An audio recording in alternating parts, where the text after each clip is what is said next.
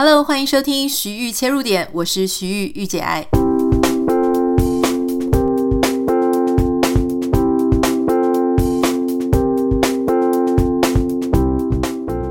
Hello，欢迎收听今天的节目。在今天的节目一开始呢，要跟大家分享一个我们的节目有一个自己的脸书社团了。所以如果你还没有加入的话呢，请你在这个脸书哈的这个搜寻的栏位上面输入“徐玉切入点 Podcast 点点们的小社团”。什么叫做“点点们的小社团”呢？是因为我有解释哈。因为呃要称呼大家，可是我不太知道说怎么样称呼呢比较适当。因为如果我说哦这个是给听众的一个社团，那我觉得听众呢听起来非常的有距离感，好、哦、感觉没有那么亲切。可是如果要说哎大家的姐姐妹妹啊哥哥弟弟啊，我又觉得说感觉怪怪的，所以我决定要称呼大家徐玉切入点的听众就叫点点们，听起来蛮可爱的，而且因为是切入点嘛，所以。呃，叫点点，我觉得很好，而且其实象征的是。每一个现在不管在收听的你是在哪一个地方，我知道我们的听众来自全球啊，全世界的四面八方，有的在台湾，有的在日本，在香港、新加坡、马来西亚，在美国、欧洲，然后澳洲、巴西和印度等等的，反正有很多地方，我其实没有想象过的地方，也欢迎你们可以私信我，或者可以上社团告诉大家说你们来自哪里哈。我的期待是我每一个呃每一天在日更的时候，或者说甚至是没有日更的时候，我也都能够跟大家分享，可能分享说今天的主题是什么，今天我介绍的书、介绍的影集，或是我介绍的一些好的东西，或者我们今天提到的一些主题，我会把它做一些摘要，或是做一些呃我自己内部内心想到，或者我其实没有讲完、没有讲完整的东西，那我都会贴在上面。那我也非常的欢迎大家，因为，呃，有些人可能会担心说私讯给我会不会打扰到我，而且有时候私讯呢、我在回复的时候速度会比较慢。很多时候呢，点点们哈，也就是你们，也不是说一定要跟我一个人分享，也很希望可以跟大家一起讨论今天的主题哈，因为有些人会有一些相关的，会有很相似的经验，大家想要聊一聊，所以就欢迎大家一起来加入这个徐玉切入点 Podcast 点点们的。小社团这一个社团粉丝专业哈，哎，应该就是它是一个脸书社团而不是粉丝专业。好，总之如果你不知道这个名字实在是太长了，那你可以直接点开我们今天的节目简介栏里面，然后呢，里面会有这个连接，或是你直接上我的 Instagram 或者上我的脸书粉专，那上面都会有这个可以直接加入的地方哈。除了这个社团之外呢，还想要跟大家分享，就是说接下来，呃，因为大家知道农历年快要到了，所以其实我们接下来的几个呃开团、揪团都会跟过年有点关系。那等完全确认之后，我会再告诉大家。不过稍微告诉大家是跟年菜团购预购有关哈，因为现在很多人嗯、呃，可能要回家里啊，或是报给爸爸妈妈准备，或是自己家里准备，其实。你知道年菜，我们又希望它可以吃得很澎湃、很丰盛。那现在很多，当然很多人就会跟这个便利超商，或者跟大饭店去订购这个年菜的菜色。所以，我们这一次呢，也有精选，就是要给大家做团购的年菜。那应该下个礼拜吧，我想，因为已经大家开始磨刀霍霍哈，已经开始一定要去预定了，所以下个礼拜应该就会公布这个消息。那还有就是上一次非常大受欢迎的福贵糕和这个无二的茶点，呃，因为其实很多网友就问我说，可不可以揪这个团哈，所以应该也是会，所以一样也是下个礼拜的时候呢，欢迎大家可以。呃，就是锁定我们的 Instagram，锁定我们的社团，锁定我的粉丝专业哈，就是应该都会有相关的消息。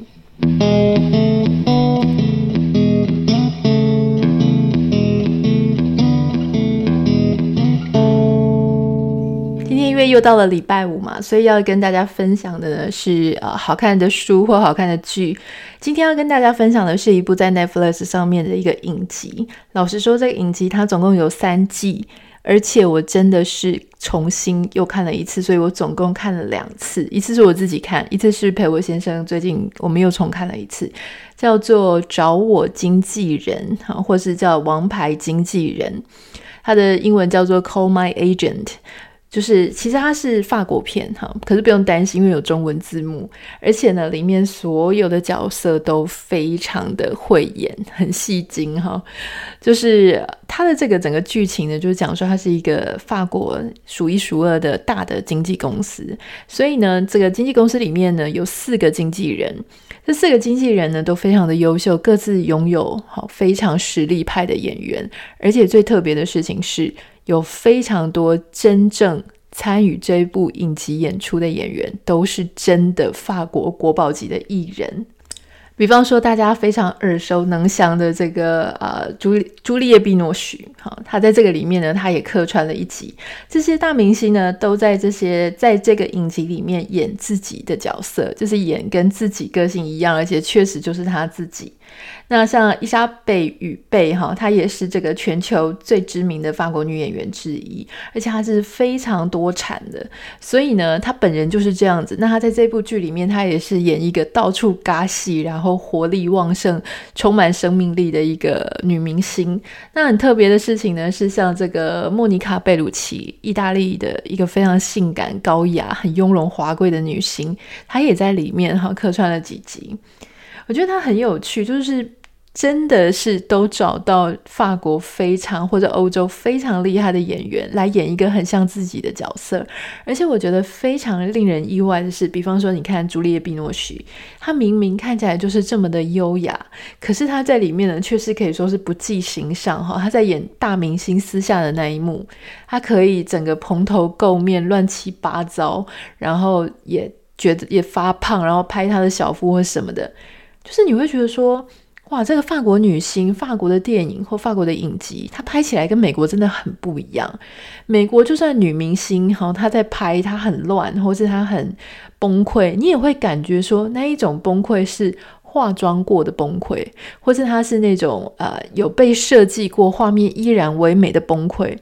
可是像法国的影集是真的超级写实的，比方说其中有一位哈，她也是女明星演的经纪人，结果她在这个阳台上吹风的时候，那个风就把她的刘海给吹起来。那你知道我们其实每个人的刘海哈，那个发旋有时候特别高的时候啊，会让你看起来很像秃头。像我自己。左右两侧的发旋特别高，那这个时候呢，我们如果去这个电视台啊，去做这个去拍节目，会有彩妆师，他就帮你用黑色的粉去盖你这个左右两边的旋，让它看起来不会感觉秃秃的。那光是这个电视这个谈话节目、综艺节目，他就记得要盖这个东西，所以没有道理。法国影集这些女明星，她是故意呃，她是故意不盖，可是事实上她就是没有盖。所以你会发现，那个风一吹起来的时候呢，它简直好像是一个秃头哈，而且那个画面还很久。然后我跟我先生在看的时候，我们都觉得非常不可思议，包含就是女明星的凸肚子啦哈，或是说这种呃额头上的发旋，他们感觉都真的没有很在意哦。我我不太知道要怎么样去形容，但是你会知道说，它跟亚洲或者在跟美国这些影集所拍女性的美，你会觉得很不一样。一直我们都知道说，其实法国的女性，她们对于自己是非常有自信的哈，特别是法国啦，我觉得意大利也是，整个欧洲呢弥漫着一种女生她比较敢正视自己的状态改变的感觉。那特别是法国，很多人就说，哎，法国女人跟美国女人，她们对于妆容的要求跟差别有什么不一样？哈，就是很多人说呢，像法国人，法国的女性，她们年纪变大。他们要求的事情是能够优雅的变老，所以你很少会发现说，像欧洲的女性哦，法国的女性，她们一直去强调说，哦，我已经四十五岁了，我还是看起来像二十五岁一样。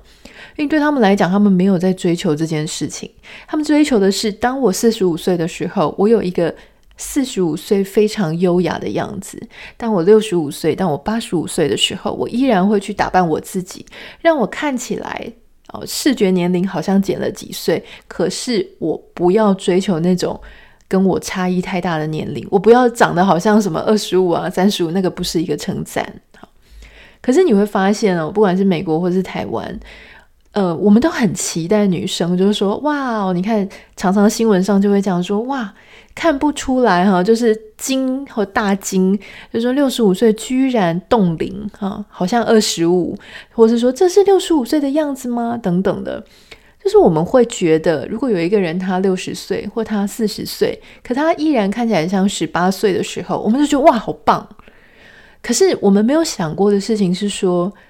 为什么我们不能正视说，我们已经到这个年龄，我们就接受我那个年龄该有的样子？哈，当然我不需要就是。在那个年龄的时候呢，变成一个老太婆，或者我变成一个没有精神，或对什么事情都提不起兴趣，或者已经不打扮、自我放弃的一个样子哈。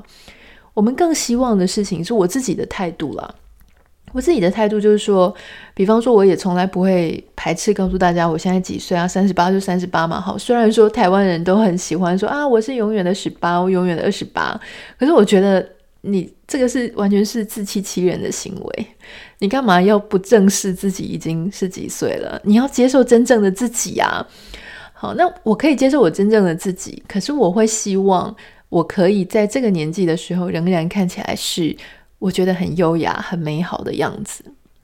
那我要怎么样做到很优雅、很美好的样子呢？第一件事情就是你不要先否定你自己的年龄嘛，你要对自己年龄有自信。或许你可以做一些些微的调整，比方说用化妆品啦，或者说用这个一些简单的医美哈。比方说，假设你纹路，眼角的纹路有十根，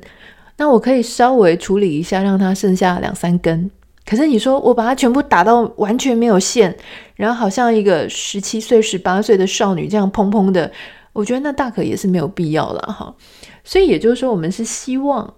在我承认我现在的状态下，但是稍微看起来好一点。你知道这个会有一些什么样不一样的一种心理状态吗？就是啊，当你开始在这个年龄，你持续的哈，就是还是会装点一下自己啊，打扮得漂漂亮亮的，然后戴一些首饰，然后化妆，好，或是说你稍微做一点点的医美，哈，一点点就好，就是稍微改变一下下。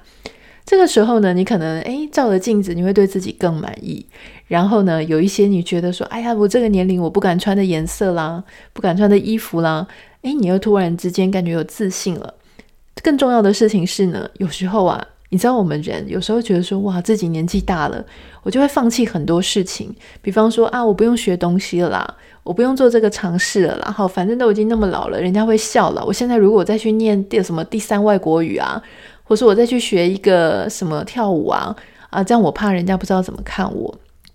可是当你比较有自信的时候呢，你就会觉得说，哎。你会觉得说，哎，我其实这个东西我还是可以学。我觉得我没有，我看起来应该跟别人差不多吧？哈，你不会说把自己变成一个呃很老啦，然后说已经不用再做这个就自我放弃的一个状况。其实你知道，这个除了就是外在自己去稍微打扮之外呢，有一种时候呢，女生也会有一个这样的感觉，或男生有这种感觉，就是当你跟自己年纪小的对象，而且小蛮多的对象的时候交往。我有很多的朋友哈，不管是女生跟你比较年轻的男性交往，或是男生跟比较年轻的女性交往，你知道有时候我们都太直观的会说哇，就是什么吃又吃顾眼睛啊哈，或者我们觉得说啊，反正人就是喜欢这个稚嫩的酮体，我们都没有去想比较深入，就是说为什么他们从这个当中到底得到什么愉悦？如果你会觉得说男生去找嫩妹哈，或者说找个小自己五岁十岁以上的，你觉得说那就是因为只是性欲的关系，我觉得你会没有看到整个面哈。当然我们不能否认说，呃，找年轻一点的男性啊或女性，他确实在视觉上稍微比较更就更加有吸引力嘛，这个你不用否认的嘛哈。可是呢，我觉得最重要的事情是啊。跟年纪轻一点的对象交往了，因为年纪轻的人，他们通常会散发一种哦，我还在打造我的未来，我还在追求我的梦想，哈，我觉得什么事情都很新鲜，都很好奇。所以，当你靠近一些年轻人的时候，不用说是交往，有一些时候是你当一个老师，或是你当导游，哈，你有机会遇到很多年轻人的时候，你其实自然而然你的就会受到这些年轻人的。鼓舞哈，就是说这些年轻人他会对什么事情都觉得哇，好有兴趣，好想知道，然后很投入，很热血，很追求梦想。那种情绪上的感染，它会让你觉得你自己的心态啊，你自己的看事情的角度，甚至你当年就是一股脑很热情的那种状态，好像又回到自己的身上。所以这些跟年轻的人交往的我的这些朋友们，他就跟我讲说，他们感觉自己的生命好又被拉长了，就是跟自己说，哎，你如果是跟一个哦老态龙钟啊，已经准备要退休，或者已经对生命没有热情的人交往，或是你的身边旁边人的另外一半都跟你讲说，啊，反正就是这样啊，这早就知道啦，这哪有什么，这根本就没有什么了不起。那你如果一直跟这样子态度的人在一起生活的话，你一定会觉得很无趣，因为所有的事情对他来说都是老把戏。可是如果这个时候你旁边是一个哎，对生命充满热情、活力，很想探究更多的，你同时也会被他的这样子的精神哦，就是所影响，会感觉到生命很快乐。所以换个角度来讲，如果今天我们作为别人的伴侣哈，我们要怎么样让彼此之间有一个很开心的氛围，然后感觉彼此啊都觉得对方身上还有很有吸引力。其实第一件事情是我们要让我们自己保持在对生命仍然很好奇，对很多事情仍然觉得说哇，怎么会这样子？哦，时时还是保持那种新鲜感，绝对要避免把自己感觉说啊，这个我早就知道了，那个我早就懂了，这个我早就看过了，别人都怎样，你不是也知道吗？把这一种比较负面的态度，或是比较消极的态度呢，从我们的言行举止当中挪开，把它从我们的大脑当中，如果我们下意识就是这哪有什么，把它挪开，让我们自己回到哈，有时候我们就要回到我们自己五年前、十年前、二十年前那一种，哎，对很多事情还是充满好奇、希望的感觉。当我们自己散发出这样子的一个态度的时候呢，就可以影响。我们跟我们自己啊、身边的另外一半、身边的家人、身边的朋友啊、无形当中我们会影响到他们，哎，这整个相处的气场啊、磁场。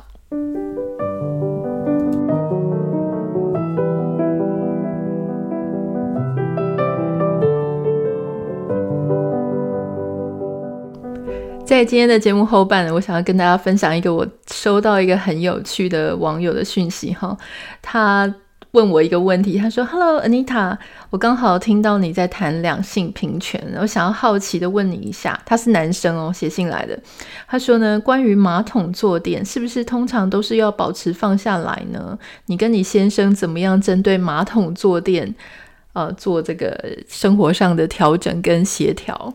哇，我觉得这是一个非常有趣的问题，因为你知道，从小因为我自己的成长背景，我大我们家大概就是我跟我妈妈，然后妈妈的先生就我继父嘛。那我们家是属于那种妈妈讲话比较大声，妈妈比较有决定权的，所以我从来没有怀疑过这件事情，就是所有的马桶坐垫都应该要放下。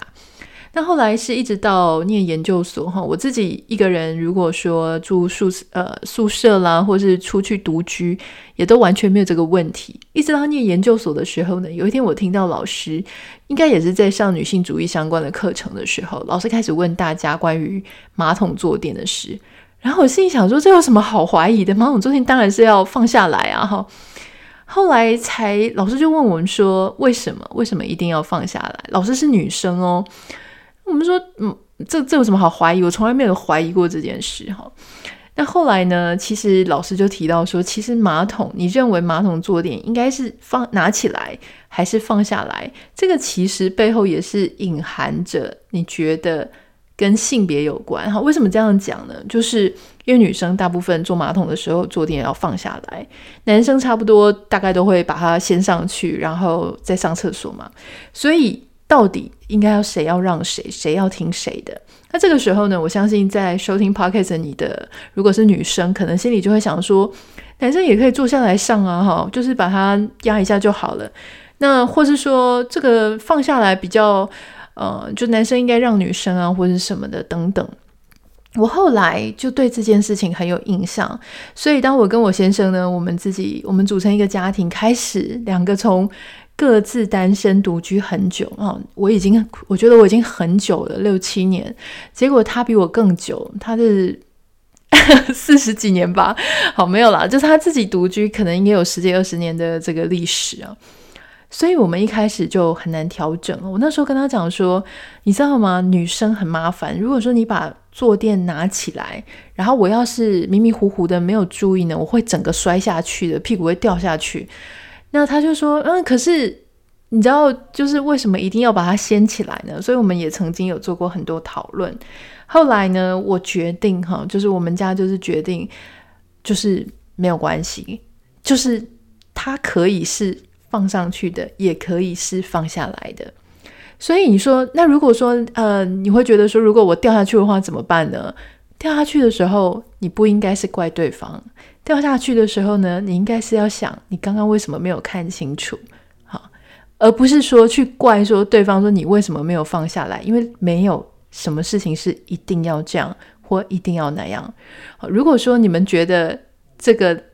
呃这件事情对两个人来说啊是一样同等的地位、同等的重要，不是要一定要归谁，那其实我们应该要想的事情是，那为什么我们刚刚没有看清楚要把东西放下来？就像你出去外面，如果你不小心在公园里面好踩到狗屎，你当然也可以怪说谁没有把狗便捡起来。当然这个是合理的，而且那个是那个才是真的有错误的，对不对？因为规定就是狗便要捡起来。不过后来呢，其实我们还是有找到一个比较好的方式，是因为后来家里就装了免治马桶嘛。那你说免治马桶其实它要掀起来。不是很方便了哈，通常它都会是一个放下来平放的状态，所以接下来就比较没有这个问题了。我觉得这个应该也算是我们最重要的和解的一个点。所以我不太知道呢，刚刚在听 podcast 的你在想这个问题的时候，你脑中有没有先跳出一个你觉得是标准答案的答案，然后在听完我们这样这一段讲完之后呢，诶，你产生了说，诶，对耶，好像。没有一定是有标准答案。如果我愿意这样做的话，其实是我包容对方，我体谅对方，我自愿这样做的。但如果对方没有照着我想要的那样做，而我自己造成了不方便，比方我掉到马桶里，我不应该第一件事情是怪他，我应该是先想想说，哎，我刚刚怎么没有看清楚？因为人生有太多的事情是你不能怪给对方，因为对方没有做错。好，就是是你自己稍微小心一点的话，那就没问题了。所以这个就是我要回答这个网友的答案，就是我们家的状况是这个样子，我现在心里的想法也是这个样子哈。好，那今天就先这样子了，也到了礼拜五。今天我非常如火如荼的在准备我们明天要上个人品牌进阶班的课程的教材，然后我希望能够再继续不断的去练习，所以我需要多点时间。那我们今天节目就先这个样子喽。如果你有任何想要跟我说的话，跟我讨论的事情，都欢迎私讯到我的 Instagram 账号 Anita 点 Writer，也欢迎你加入我们的脸书社团，社团的链接我会放在内容简介栏里面。也要麻烦大家帮我们在 Apple p o c k e t 上面留下五颗星跟你的留言，那我们就下个礼拜见喽，拜拜。